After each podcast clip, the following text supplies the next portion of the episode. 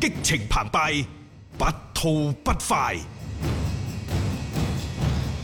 足球新勢力，誒、呃關於深圳隊波呢，我琴日收到個消息，嗱姜志鵬之前咪一路都哇，有機會，有機會加盟深圳佳兆業嘅，咁、嗯，然之後呢，實際上上個禮拜六即係前日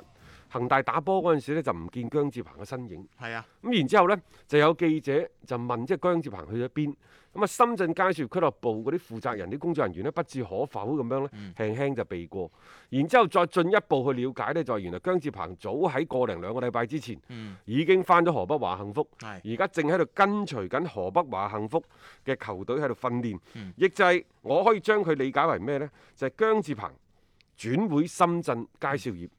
失敗咗宣。告失敗。失敗咗，因為你如果成功冇可能呢個時候仲再翻去河北華幸福嗰邊隨隊訓練噶嘛，咁失敗嘅原因係咩呢？江湖傳聞嚇話姜志鵬索要高額簽字費啊，被拒絕，簽字費係啊，啊，因為當初佢由廣州富力轉會到河北華幸福嗰陣時。嗯，就同樣相同嘅操作。當其時呢，話姜志鵬攞咗一筆嗯八位數字以上嘅簽字費，簽字費。啊，誒簽字費係咩啊？即係就你等於係安家費咁上下啦。即係通常嚟講呢，就誒、呃、俱樂部兩個俱樂部之間發生球員嘅轉會買賣，嗯，就接手嗰家呢，肯定要俾錢買人嗰間即俱係樂部啦。嗰個叫轉會費啊啊，並且接收俱樂部呢，接收嗰間俱樂部呢，仲會俾球員本人嗯一筆簽字費簽。字費係嗰啲係唔擺上啊唔想台面唔擺嘅上台面嘅，係啊，甚至乎有啲經理人犀利嘅話咧，連經理人都要連埋落去，會亦就話大雄轉會哦嗯去呢一個某球隊。係啊！大家都好睇好佢嘅前景。咁啊、嗯除咗呢，就係俾呢一個大雄嘅上家俱樂部嗯，一筆轉會費之外，俾大雄本人，亦都有一筆有一筆嘅簽字費啊，俾經理人張達斌，亦都有亦都有一筆嘅簽字費。 係咁樣先至係促成咗大雄嘅呢個轉轉會。會冇錯，喺前幾年呢，即係中超金元政策好瘋狂嘅時候，嗯又或者係啲土豪滿天飛嘅時候呢，呢、個所謂嘅簽字費係比比皆是。係啊，再加上姜志鵬本身佢就係一個左腳嘅球員，嗯偏偏國內呢左腳嘅球員呢比較少係比較少，出色嚇，而又真係出彩好嘅，好稀缺嘅。好稀缺。再啊加上呢幾年兩三年前呢，姜志鵬仲尚算係一個呢就係當打嘅球員嗯，佢而家廿到蚊㗎啦。嗯三張嘢都翻嚟，亦就話佢嚟緊嘅，佢仲可能有一有一次嘅誒、嗯呃轉會球員生涯、職業生涯嘅黃金嘅轉會期。嗯咁所以呢，即係佢就舉手話：，誒得 啦，反正我兩年兩幾幾年前啊富力去到華夏幸福又係咁轉嘅，而家你要我落翻嚟都得，都得啊，係你啊。再俾再俾一嚿呢一個轉會簽字嗯費俾我。 特別簽字費嗰度係咯，咁啊，但係可能就傾唔掂但啦。係同同各位講啊嗯，今時唔同往日㗎啦。嗯你幾年前過千萬嘅轉子誒、呃、轉會費、簽字費嗯隨手可得，而家邊個理你啊？ 第一，嗰隊波打唔打，你唔好覺得深圳啊，即係躺住升上中超，人哋一定要大肆招兵買馬嘅。係其次，天津天海嘅解散，嗯你諗下，包括張路、劉月、張元、微浩倫，甚至乎孫可。幾多球員揀啊？全部都南下，都係跟隨呢一個深圳佳兆業嘅訓練，嗯然之後佢哋再簽約。當然啦，以上呢啲球員呢，可能亦都唔會佔有太多嘅深圳佳兆業嘅轉會名額嗯。啊。咁咁但係你都面臨住咁多嘅競爭啊，即係你一下子你湧去同一笪地方，你嗰邊你係咪真係下下吸納晒先？就算我吸納你，我都唔同以前咁樣，即係當你好似金菠蘿咁樣，我要俾充足嘅簽字費、充足嘅轉會費先可以即係達成嗰一筆嘅交易。而家唔係嘅，好多時候呢，即係人揀我，我揀人嘅啫。即係作為俱樂部本身嚟講，我要揀嘅人亦都好多。咁姜志鵬可能係其中一個，但係如果你嗌價太高嘅話，係咪真係不可取代你先？包括呢就係楊旭，即係呢一個藥菜小藥王菜子小，王子係佢咪同天津天海佢轉會，佢今次唔翻山東，啊佢咪佢亦都唔翻誒係啊遼寧嚇，係因咯為遼寧都遼解散咗，所以佢去咗上海申花。嗯佢覺得上海申花好明顯就係申花就將佢作為陣中即係誒呢一個恩加路離隊之後嘅誒一個補充，補充。係咯，咁嗯啱嘅，即係你調翻轉頭，殷家路其實喺度都差唔多咁樣嘅角色嗱定位啫。首先呢，誒、呃楊旭係自由身轉會，嗯話收都收咗筆簽字費，係但係佢嘅年薪唔係好高嘅啫，嗯啊係六百五十萬嗯人民幣。誒、嗯冇錯，之前呢，就因為佢係國足嘅球員。佢係國腳嚟噶嘛？按照中國足球協會嘅規定呢，就一千二百萬可以攞到頂薪嘅，嗯嗯因為國腳係可以攞到一千萬。啊啊，上然之後浮國百家分之隊就二十啊上嘛浮。百分之二十啊嘛。嗯嗯，咁啊，而家所以楊旭呃 OK 啦，我覺得嗯有個六百零。你有翻咁上下年紀。係啊，咁仲有機會，咁申花都係一隊幾有競爭力嘅球隊嚟嘅嚇，咁啊，即係所以即係我覺得有啲嘅球員呢，你有時唔好話一下子獅子開大口呢，你要促成一啲嘅所謂嘅轉會呢，就相對會係簡單啲啦。喺而家呢個時勢，仲想話好似之前咁一啖噬落嚟，有一個好大嘅得着咧，似乎嗰個時機唔係話好啱。但係咁喎，申花可能係呢個賽季誒二零二零賽季未打波之前呢，比較又或者甚至乎係最識做生意嘅俱樂部啊，係因為誒、呃你睇下佢哋呢，新援有咩人嚇？嗯首先係曾誠、馮係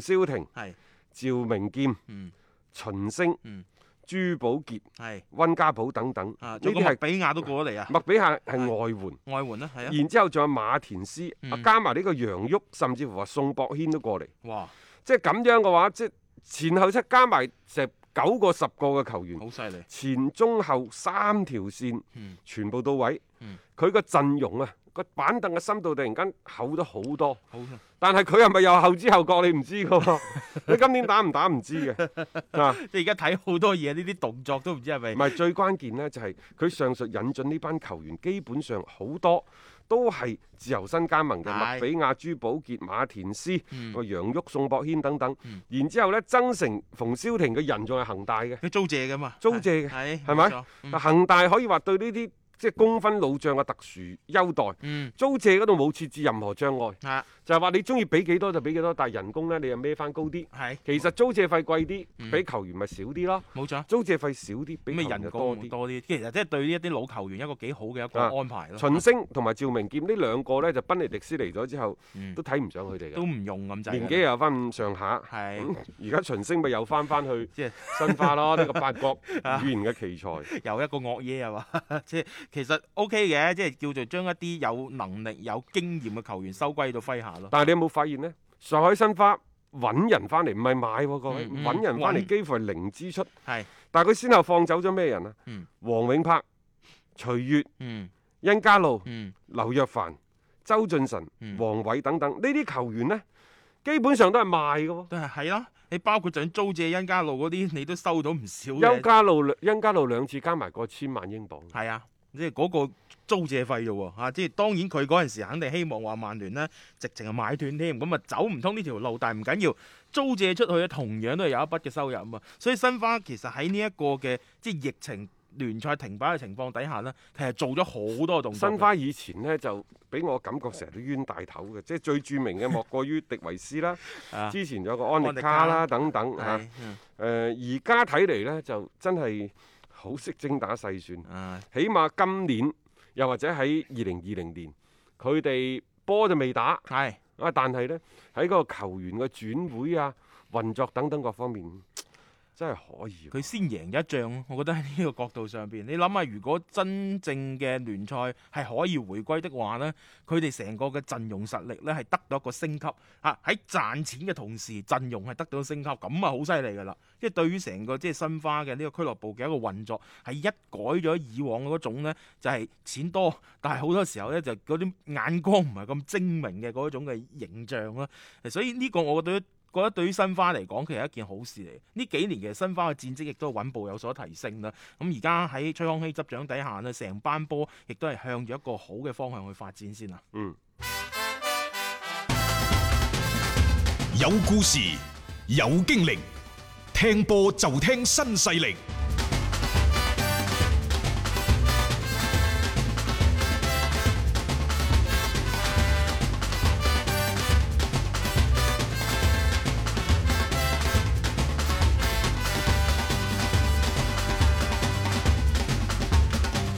接住落嚟，我想傾傾母女。啊，大家知啦，愛斯賓奴呢就係喺誒上週末係二比零嗯，就贏波贏波。係啊，母女仲入咗一個非常之漂亮嘅單刀。嗯但係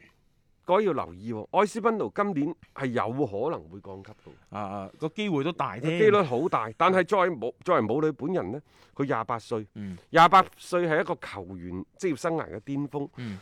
對於踢西乙嘅母女嚟講，係咪一種浪費？我哋姑且不論。嗯但係當初上海上港包括中國足球協會運作母女去西甲踢波，絕對唔係佢想想佢去踢西乙嘅。啊，唔係嘅，係希望佢可以喺一隊有中資背景嘅球隊當中呢，嗯攞到更加多嘅出出場機場會嘅實戰機會。係咁然之後，作為中資球隊，佢哋有咁嘅背景呢，亦都希望借助母女啊，可以即係開拓呢一個遠東嘅市即場，係其實係一個共贏係嘅，共贏嘅。係啊，但係亦都因為呢個共贏，可往往可能你忽視咗一樣嘢，就係比賽嘅成績係價值。係不過母女呢，老實講，佢咗愛斯賓奴呢一個半賽季呢，嗯我都係覺得佢進步頗大。係佢係佢佢係確有實係進進步步嘅嘅，有進步係啊即係你話佢是否可以喺西甲立足，我又覺得呢，你有啲睇高咗佢。嗯但係作為一個替補嘅前鋒，作為對於球隊嘅戰術嘅豐富度嚟講呢，佢係升任嘅。係啊冇錯，即係誒、呃但係而家愛斯賓奴有機會降班嘅情情況之下，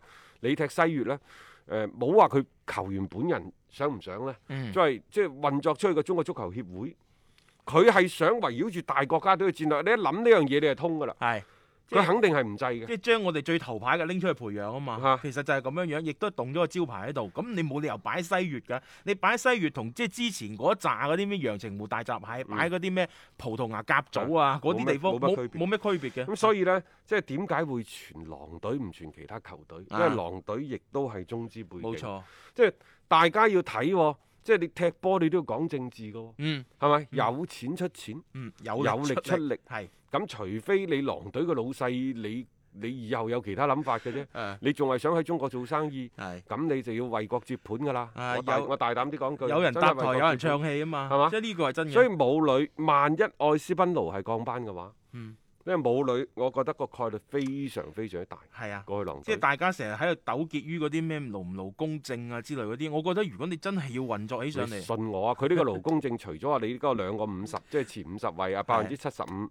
即係百分之七十五嘅嗰個打個國波家俾隊佢之係係外，啊，佢仲有其他嘅。佢所有嘅分，佢呢個勞工證全部分數累加嘅啫。嗯冇錯，你國家隊可能唔喺前五十位，你個分數咪低啲咯係，啊甚至乎係零分。但係你有其他聯賽嘅留洋經歷，啊，係幫助到佢嗯可以更加即係加分迅嘅，速咁 樣係加分嘅，可可以更加安全穩妥地嗯申請呢個勞工證獲得通過。冇呢樣嘢錯大家唔使擔心。嗯，再加上呢規矩係人定出嚟嘅，你信唔信英超聯都開一隻眼閉一隻 眼呢？因為我都話啦，你就算評估孫興文入十隻波，啊，都不佢帶如嚟嘅嗰個效果都不如母女入一隻波。真係㗎，呢、個即係得益於我哋龐大嘅中國市場啦啊球迷啊出咗一分好大嘅力，所以我就話：喂，你信唔信呢？母女就算去到英格蘭，去到狼隊，嗯佢一樣有波入，係佢一樣呢可以獲得相對比較穩定嘅出場機會，前提係冇傷冇病。冇傷冇病，係咯，呢呢、個係即係唔單止係一個實力上面嘅一個體現嚟啦，係各方各面一個綜合考量嘅一個決策，再加上呢，誒呢一個轉會呢，聽講話而家揾到門導師去操作。嗯我話就算門導師唔使佢嚟，嗯，都可以操作到。而家更何況有佢係喺度操作，等於呢就加碼。係啊嗰個即係加嗰個個保轉險會落嘅去啊成功嘅保險成數呢，就更加之高。即係我覺得呢樣嘢，大家不妨去暢想下，即係並唔係話好似天馬行空嘅一種嘅想像，其實係極有可能會發生嘅一個事情嚟㗎。